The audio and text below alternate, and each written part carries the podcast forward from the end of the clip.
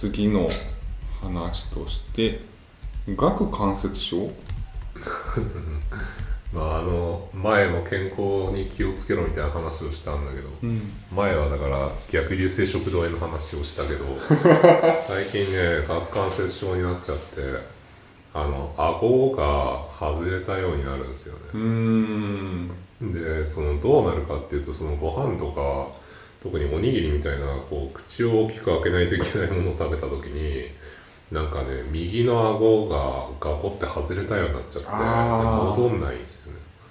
でまあちょっと待ってると戻るみたいな感じなんですけど。で顎関節症の場合は本当は顎が外れてるわけじゃなくてなんかその顎のえっとほまあ軟骨があってそれがこううまく骨と連動して動かなくなってあの要は本当は軟骨が骨と一緒に正しい位置に戻らないといけないのがなんか戻らなくなっちゃってまあ要は突っかかっててで顎が外れたような感じになるっていうのが顎関節症、でこれなんでなるかっていうとまあどうも僕がその食いしばりをする癖があるっぽいと。でまあ要はパソコンとかやってて集中してる時にあの奥歯を噛んじゃってたりとかすることがあるみたいでで、まあ、それを意識的にやめるようにしましょうと。まあ、関節炎の一つだから要するに関節が疲れてるんですよ。顎の力を使いすぎててあの疲労が溜まってるから。だからなるべく顎を使わないように。で、まあ、寝てる時もどうもこう顎を噛んじゃってるっぽいからだからマウスピースを作ったりとかしたんですけどそういうのでちょっと対策してたらまあちょっと良くなってきてだから一時期はなんか1週間ぐらい本当にこうご飯食べるたびに顎が外れるみたいな感じになっちゃってたんですけど、まあ、ようやくそれがあのなくなってきて、まあ、今もまあちょっと外れるんだけど、うんまあすぐ戻るから、まあ、なんとかなってるみたいな。その口を大きく開けた時に顎のあの耳のあたりの、うん。あのなんだろうコリコリみたいな音がする人はそれはあの顎関節症の最初の症状らしいので気をつけた方がいいと思います。確かに。僕も今開けるとギリギリって音がしますね。あそれは。あ本当だ。ちょっとしてる あんまり口は大きくは開けられないですね。そうそううん。いやデスクワークの人とか集中力使う感じの人はねやっぱり顎は気をつけた方がいいみたいですね。ちょうどタイムリーでうん。今日まあ僕今スタートアップにいるんですけどそのスタートアップの代表がお医者さんなんですけど、うん。その人が言ってたのはその奥歯を噛む時間って一般人ってうん。1日累計で10分ぐらいなんですって、えー、そんな少ないの？うん、なんで意識的にこう噛んじゃってる人は、うん。まあ、なんでその10分ぐらいがまあ限度というか、まあ、言ってるラインっぽいからそれを超えてる人たちはやっぱりこう何らかの負荷がかかっちゃってるへえらしい、うん。10分っていうのは食事の時間とかは？でもこう含めてで噛んでる時はそんなにかかんないじゃないですか。ああそういうこと？噛み噛み合わせてる時間っていうのは、うん。うーん。そう。で寝てる時とかっても全く分かんない状況ないけどでねで、まあ普段じゃあどういう時に噛み締めてるかなっていうとうん、うん。あんまりこうね確かに意識してみるとグッて噛んでるって意識しないとあんまり噛まないんですよね。まあそうかもね例えば走る時とか。じゃあ力入れる時とそうかそうそうそうそう、ん。やっぱり力入れる時かな。いや僕はやっぱり合言語を書く時ですね。ものすごく耐えて。る力入れて力を入れて奥歯を噛みしめながら。最近ようやく慣れてきたから、ええ。そんなに奥歯噛んでないけどあのうん。はい。一時期はねなんでなんか煮る煮るの扱いとかよく分かんなかった時とか。ああ毎回毎回色をチェックして。いやあのね GO で煮る渡す時は型をポインターにしないとダメなんですよ、うーん。煮るってだからアドレスがない状態だから。そうですね。だからポインターにしてポインター渡しにしないとニルが受け取れなくて。うんでなんかそれだと不便だからなんか独自にヌルを扱うライブラリとかを作ってる人がいて。でそうするとその変換が必要じゃないですか。なんかそこの変換どうやったらいいかよくわかんねえなみたいうんなそういうので結構ストレスだったけどまあ最近はちょっと分かってきたからまあいいけど。なるほどじゃあこれから Go を学ぼうっていう人たちはちょっと顎関節症にはちょっと気をつけてくださいいや気をつけた方がいいいやです本当ですね、うんなんかね。ここに限らないけど。いややっぱね合う合わないってあるなと思ったプログラミングでああそれはあるでしょうね。うん。Go はねやっぱアレイの操作とかがあんまりないから、うん。その Ruby とか JavaScript とかクロージャーとかだったら配列とかに対する操作っていろいろできるけど、うん。そういうのがないから Go は全部そのあのイテレーターを回していくしかないからへえそれはね結構しんどいね。うん。ん。なんかフィルターとか書きたいんだけどうん。できないんだよね。なんかそういうライブラリね合いそうですけどね。ライブラリー、まあ、なくはないっぽいけどあんまり普及してないのかな。うんよくわかんないけど、うんまあ、今後実装されていくかもしれないけどね。うん、うん、まあでもなんだろうな、まあ、そういうのを排してスピードを優先してる言語だという理解をしているので、ん。まあ手続き的なコードが増えるのはもうしょうがないんじゃないかなと思うけど。まあじゃあソートとかやるときは自分でソートアルゴリズム書けみたいな。あーまあそれに近いですね。く結局。なるほどね。うん。だからまあ C 言語だと思って書いた方がいいと思う、うーん。うんなるほど。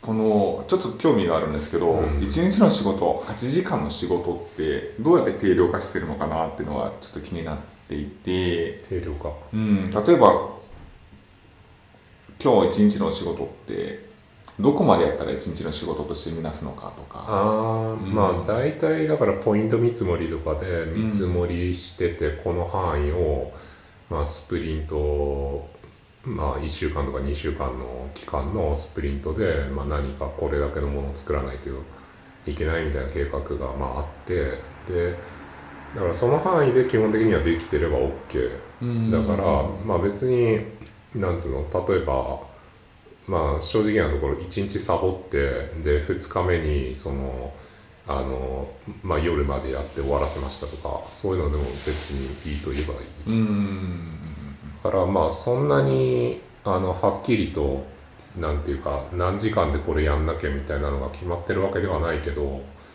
まああの要はこれだけやりますってコミットメントしてるやつをまあ片付ければそれで OK だから。うんなるほどね。だからやっぱりフリーランスで普通にやってるともうなんていうかそれだけで一日終わっちゃうから、うん。勉強の時間が確保できなくて、うん。でまあ僕はその趣味も多いから絵を描いたりとかそういうのもやりたいしって考えるともう何とかして仕事を早く終わらせるしかない、うん。まあ結婚もしたっていうのもあって夫婦の時間も取らないといけないから。うん あのあんまり自分勝手になんか、まあ、自分の時間をフルに使うわけにいかないのでだからそうするとまああのなんとかして仕事を早く終わらせるみたいなところに集中したいから、まあ、当然お客さんから連絡が来てそれに対応するとかはもちろんあるけど、うんまあ、それ以外のその定量的なこれだけやってれば OK みたいなやつはもうなるべく早く終わらせたいから。そういう感じで集中して回せるようにしようとしている。すごいな。かいやー僕も仕事してるけどうん今とかもういつまででも仕事してしまうしいつまででも仕事が終わらないし。も それどういうこと？う腐るほどしやることがあるから。あー、まあ、スタートアップの立ち上げでしたけど、そうですねなんかもう何か成果ありましたかって言ったら何か成果いろいろやったけどよくわからんみたいな。なんで？それは何？なんかマネジメントが決まってないですか？ああそうです。ねまあそうですね。ちょっと僕の話になっちゃうんですけどあのまあウェブ開発とかはまだそんなに本腰入れてないので。うん。ん。あそうなんだ。はい。じゃあその事業としてのあの要件定義とか、うん。なんかデータ作ったりとかそうね。いう部分をやってる。そうですね、まあ、ビジネスサイドであったりとかそう。ワークフローとかカスタマーサクセスとか。なるほどね。そっちの設計とかがメインですね。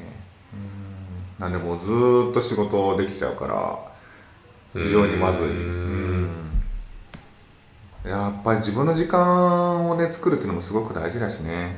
ううん。ん。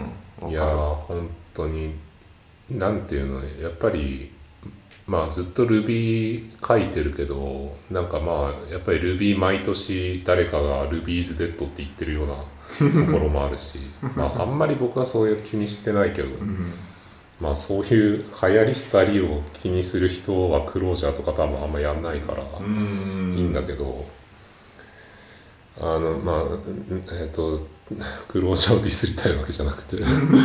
なんだっけ。あとつまりその新しい技術をキャッチアップする時間が必要だなと思ったんですよ。うん。うん、なんかあのあんまり勉強できてないなと思うこともあったりするし。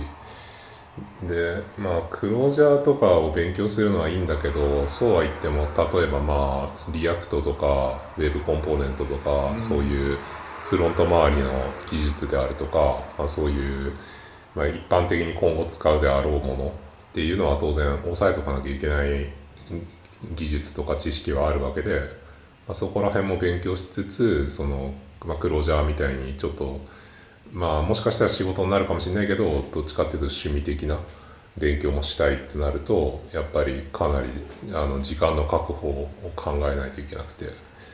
うん。まあちょっと集中してやってる。うんちょっと話がそれちゃうんですけど最近そのまあ僕もプログラミングとかやったりするんですけどなんかこう、まあ、スタートアップらしいっちゃスタートアップらしいんですがいかにこういろんな SARS を組み合わせて、うんもうなるべく自分たちで作ら作らないでそれが実現できるかっていうのって割とスピード的にも重要かなと思ってるんですね。いや本当ねインフラの進歩がものすごいから、うん。クラウドサービスというか。うん。いやその辺もねもうちょっとやりたいんですよ僕も、やっぱりウェブサーバーを書い書く仕事が多いから、うん。なんかそのまあなんつうの例えば Firebase であのフロントだけ作ってみたいなのってやったことがないから、うん。どういう感じなんだろうってよく分かってないし、うん。だからその辺をもうちょっとこうまあ自分で、まあ、サービスを作るまではいかないかもしれないけど、まあ、なんかあのサービスのコピーを自分で作ってみるとか、うん。そのぐらいの勉強はしたいなとは思ってて、ううん。んね学習を目的とするんだったら車輪の再開発を恐れてはいけないなと思っていて僕は。だから例えばまあ Amazon のコピーを作ってみようとか結構大変じゃないですか、うん。まあ EC サイトの EC サイトって勉強としてはすごくいいと思ってるんだけどうん。まあだから何かのコピーサイトを作るのはすごく学習目的だといいと思うんですようね、うん。ん。まあそれであのコピー元よりいいのができたらねリリースすればいいわけだし。うん。うん。いやほんとねインフラサーバーレスとかあと最近だとマイクロマイクロサービスがもうマイクロフロントエンドみたいになってたりとか。もうねわけわかんないんだけど、ういんやーキャッチアップしないとね。いやほんとね。うーん。その結構ね SARS 勉強会じゃないですけどこう、いろんなものをこう組み合わせてこうパパッとこう作れるようになるっていうのもすごく最近大事かなと思ってて。うん例えばねまあその Rails で Web アプリケーション作りましょうってなった時にじゃあ認証どうするとかユーザー情報どうするだとかって時に、うん。まあそこのデータ設計やるのかまあ一旦先に OAuth だとかああいったものの認証を逃がして、じゃあユーザー情報どうするのかだったらねまあ Google ホームとかでももしかしたら逃がせるかもしれないし、うん。スプレッドシートとかうまく連携させれば、まあ、簡単に、ね、バックが使えるのかもしれないし。確かにね、うん。そう。あなんかデータベースもちょっと多様化してきてて、うん。RDB 以外の選択肢がいろいろ出てきてるからそうですね。なんかグラフ DB に僕はちょっと興味があってうん。一時期調べてたりしてたんだけど、まあ、ちょっと最近あのあんまりできてないけどグラフ DB とかは結構 RDB をまあ代替できるような機能が結構あってなんか NoSQL の中だとトランザクションとかも使えるし結構いいなと思ってるんだけどなんかデータベースまで勉強し始めると本当にいろいろやんなきゃいけないから、うん。やっぱりデータベースってまあ例えば MySQL 普段使ってる人が Postgre 使い始めたら最初ちょっとつまずくと思うんだけどそれと同じで、まあ、それがもうデータベースの理論がそもそも違うものうん。を使い始めるとやっぱり結構最初はつまずきがあってうんなんか大変なんだよね。でもその辺も使っていかないとなんかその新しいインフラに対応できないからいや本当にね本当にね。学ぶことが多いねってう感じです。ん。本当ね時間がねいくらあっても足んないよね。そうなんですよね。うん。いやでも僕は最近あの学び放題サービスというかあのオライリーのオンラインレッスンがあってこの話多分まだポッドキャストしてなかったと思うんだけどえっ、と名前がねなんかいまいちどう呼ぶのが正式名称なのかよくわかんないんだけどえっ、とまあとにかくオライリーが提供してる月額課金の、えーオンラインラーニングサービスがあるんですよ。で僕はそれをしばらく前から使っていてあただこれあの英語版しかないんで日本語版はないです。であの英語のオライリの書籍が5万冊だったかな。そのぐらい読み放題になってるっていうやつ。でえっ、と月確か5000円ぐらいで使える。これですか？ online learning with あそうです。オライリーオンラインラーニング with オライリーなんか昔 Safari とか読んでたやつがもうちょっと進歩したやつですね。うーん。うん。これをいつぐらいからかな？3ヶ月ぐらい前からかな。なんかたまたま見つけてやってるんだけどこれはまあいかなり良くてあの、まあ、本もあるしあとビデオレッスンとかもあるんですよ。だから動画を見て例えばまあ React だったら React の動画を見てそのなんか説明してる人がいてでエディターのスクリーンショットとか、まあ、画面を実際動かしながらあの一緒に勉強してみましょうみたいなそういうのが用意されててなんかもうこれ大学行かなくてもいいぐらいじゃんっていうぐらいのクオリティの高いやつ。でまあ変わった機能だとその例えば Google とかあの、えー Airbnb とかまあいろんなベンチャー企業まあベンチャーっていうか、まあ、ウェブ系の大きい会社とかあったりするけどそういったところがどういう技術を使ってたりするかみたいな事例紹介のあのビデオ。まあ多分何かのカンファレンスとかで発表したやつをまとめたやつだと思うけどそういった情報があの見れたりとかあとはあのライブ配信があってライブで授業が見れる、えー受けられるみたいな機能もある。ちょっとそれは僕はまだ使ったことがないけど、まあ、多分そのその講師の人にチャットで質問したりできるとかそういうやつだと思うんだよね。えー、月39ドル。あそうですね。月39ドルか年間で399ドル払うか。だから年間払いの方がちょっと安いです。うーん。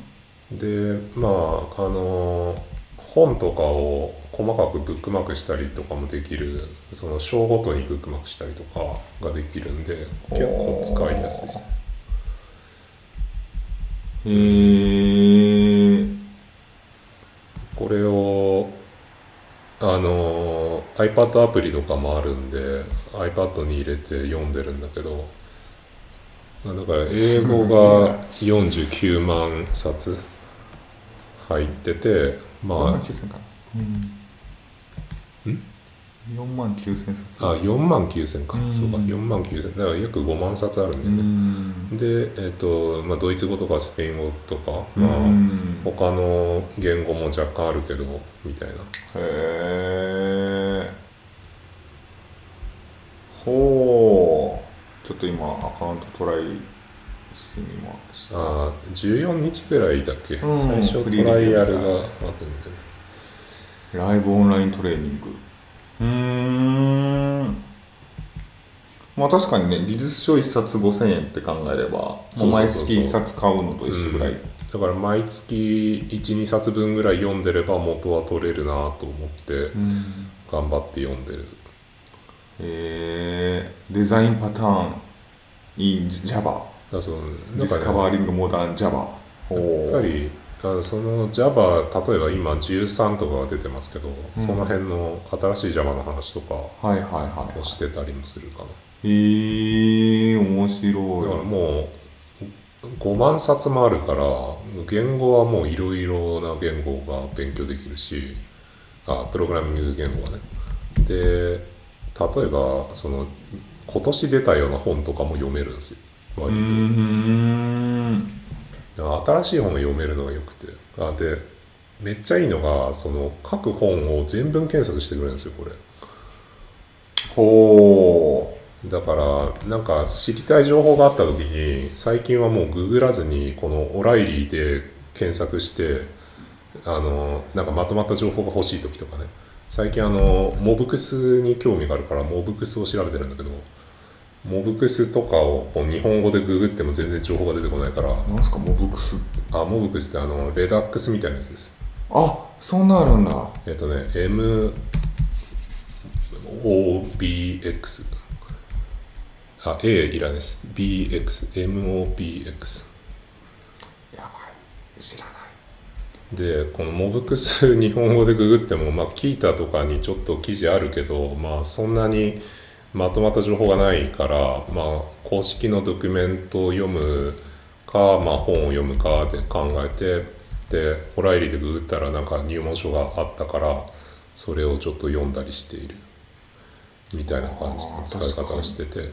だから MobX でそのオライリの中を検索すると MobX について書いてある本を全文検索してくれてこの本の何章にそれが書いてありますよっていう情報が出てくるからめっちゃ便利。これすごいですね。今検索してみたんですけど、はい。まあもちろんトップに来るのが MobX Quick Start Guide っていうあ本そうそれ読んでるやつですね。はい、で次が「 Building Enterprise JavaScript Applications」っていう本の中の中に MOBX っていうかもう章があるんですかね。うそうそうそう。ああでしかも2018年に出た本だよとかがすぐに出てくるし、へー。他の人のレビューも見れるしってなってるからだからこれであんまり古い本だったら読まないとか。えー、これめっちゃいいっすね。めっちゃいい。 Learn React Hooks の中に MobX 出てきますね。あそうそうそうそう。2019年ああすごい。パケットパブリッシング、あそう。プロダクトパブリッシングとか、うん。なんかなんかねドラフトみたいなやつもねたまに出てくるかな。ああなんか昔あのアメリカの本屋のサービスでその執筆途中の本とかも買えるんですよね。ああそうそうそうそう、うん、でどんどん章が追加されてくると通知が来て、うん。新しい章が更新されたよっつって。それ昔買ったことありますねそういうやつ。すごいビデオとかも出てくるし。ああ面白いですねこれ。ビデオもねまああんあビデオ一応字幕出せるけど、ん。なんかちょっどバグっててうまく出ない時もある、へえまあ、でも大体はあの見れるかな。だからまあ英語がどうしても大変だけどうん。まあそこだけ頑張って聞くって感じかな。そうですね。聞いたり読んだり。まあブラウザで見てれば読むのはね、あの翻訳ツールとかも使えるんで。そうですね。あとはまあ見てね見るとまあなんとなく動きがわかるっていうのは。うん、うん。ビデオとかはそうですね、うん。へえめっちゃいい。っていうのをまあなるべく毎日読むようにしてっはてやってるとねなんか漫画とか読む時間もない。からね。いああなるほどね。いいんだけど。うーん。いやでも英語ネイティブの人はこれで勉強してるんですよ。これでっていうかこういうような感じで勉強してるんですよ。だからその人たちとなんか戦わないといけないから戦うっていう言い方はちょっと変だけどまあでもなんていうの？例えばアメリカで生まれて情報工学を学んでる学生とかはこういうので結局勉強して知識を得てあの Google とかに入社するわけだから。うーん。そそことねなんていうか渡り合うにはちょっと自分たちも頑張って英語勉強しないとみたいな。いやーねあの台湾のエンジニアとかもみんな英語を喋れるしね、まあ、みんなってわけじゃないですけどやっぱ英語を喋れる人が多くて。うーん。やっぱこういうところからねちょっとソースを持ってくると強いよね。でもうん。ねこれずっと見てるとなんかたまにあの日本語の技術書を読んだ時にあめっちゃ読みやすいって。それが関節症にならないですか？本読んだ時にクーいやほんとね。まあ学間接症になったのそういうのやってるからだと思うんだよな あり得る。本当に。いや面白い。これちょっ自と分に対する、る負荷がね大体基本高いんでね。うんああストイックですもんね馬場さんね。そうかもしれない、うん。うん。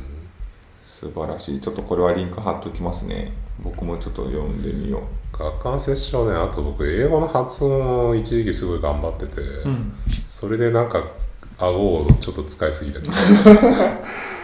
やっぱりちょっと違います？口の使い方が。前話したかもしれないけどアルサスピークっていう発音をあの見てくれるアプリがあってそれをねなんとかこうクリアしようと思って頑張って発音してたんだけど。やっぱり下とかあとななまあ主に下だよね。下の動きがやっぱり日本語と全然違うから、うん。それをね頑張ってやろうとしてちょっと顎を痛めたような気がすあの僕も L あの L だかな？ELSA るうん、うん、やってたんですけど、うん。なんかビギナーとエキスパートってあってあそうそうそうそう。ビギナーはクリアしてるんだけどエキスパートだと良くないよっていそうう評価になるとクソーと思って。エクスパートをねなんとかやりたいん ストイックめとハマるな。いやでも僕 L の発音とかがねすごい難しいんです僕もダメですね。日本語のラ行と同じかと思ったら案外そうでもないみたういな、ん確かに。僕でもあの T T の発音大体あのなんつうのトラックとかあのトレインとか日本語で言っちゃうけどあれチューが正しいですよああそうなんでチすね。ュチュレインとか。へえなんか「つ」日本だと多分「つ」に近い「チュ」みたいな感じで言うと大体通るへえトレインみたいな。言い方が正しいっぽい。あそうなんね。みたいなのを一個一個調べたりとか、はいはい、はい、エルサスピークに話しかけたりとかしてやってたらちょっと顎を痛めた。っていうオチいや面白い。いやでも仕事中に英語のポッドキャストずっと聞くみたいなのはまあ相変わらずやってて、ん。なんか耳が慣れてくるとなぜか読む速度が上がったりするんで。あそうなんですね。耳が慣れるとリーディング速度が上がる。なぜか。わかんないけあどあ面白いな。やっぱりだからもう赤ちゃんになったつもりで英語を聞いてるからそのとにかく聞く。ん。で喋るみたいなのをちょっと最初にやろうと思って。ん。なんかどうしてもその学校の勉強とかの影響でこう本読むのに最初やっちゃいがちだからちょっとそこから離れようと思って、ん。なんか音で聞いて喋るっていうのをまずやりたいなと思って。ちょっとそれで発音とかやってたんだけど、なるほうんどな、まあ、英語のねシャワーとかって言いますけどね。うーん。英語のシャワーをまあ日本で受けるのにどうしたらいいかっていうので結局ポッドキャストを聞いてる。だからあうん。のSyntax FM っていうのをよく聞くんだけど僕は。あのまあウェブ系の技術とか主にフロントエンドの話をしてることが多いかな。 React とか本当に。毎週のように喋ってるしでこれがまあ週12回ぐらい更新されるんでで1回30分から1時間ぐらい喋ってるから、まあ、これがまあだだからやっぱりテック系が興味あるし、まあ、テック系の方が単語が分かるから、うん。あとコンテキストが分かるからなんか全然知らないあの、まあ、よくあるニューストピックとかそういうのよりは興味が持てるしまあ自分の仕事につながることでもあるからあの割と聞いてるかな。うーん。まああのリビルド FM とか好きな人はいいと思う、うん。なるほどなるほど。こちらもリンク貼っておきます。はい。うん